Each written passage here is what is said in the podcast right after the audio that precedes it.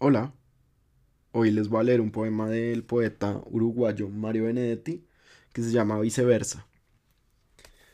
Tengo miedo de verte, necesidad de verte, esperanza de verte, desazones de verte. Tengo ganas de hallarte, preocupación de hallarte, certidumbre de hallarte, pobres dudas de hallarte.